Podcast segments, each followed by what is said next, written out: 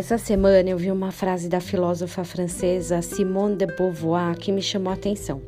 Ela dizia assim: Isso é o que eu considero a verdadeira generosidade.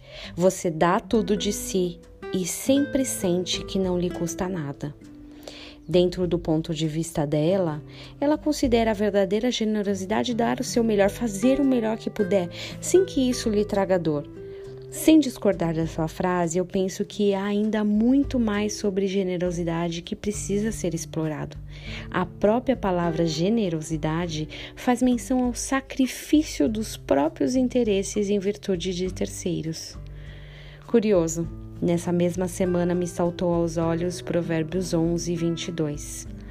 A quem dá deliberadamente, ainda ser-lhe-á acrescentado mais e mais. Ao que retém mais do que é justo, ser-lhe-á em pura perda. Algumas traduções internacionais falam daquele que reparte são acrescentados mais, e aqueles que retêm mais do que é justo, vem a pobreza. Parece e é um beco sem saída. Não dá para viver uma vida saudável retendo a generosidade.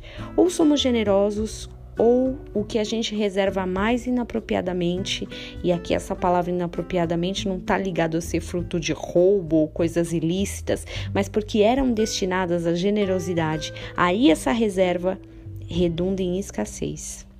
A Bíblia, em muitos aspectos, fala sobre semear, sobre generosidade, mas fala também sobre a sabedoria de administrar o que se tem.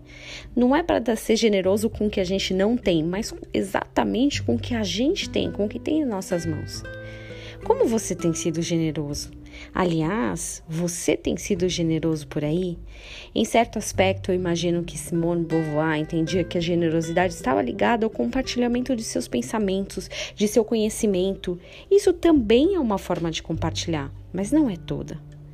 Será que você tem tido oportunidade de ser generoso ou, pior, perdido a oportunidade de demonstrar generosidade?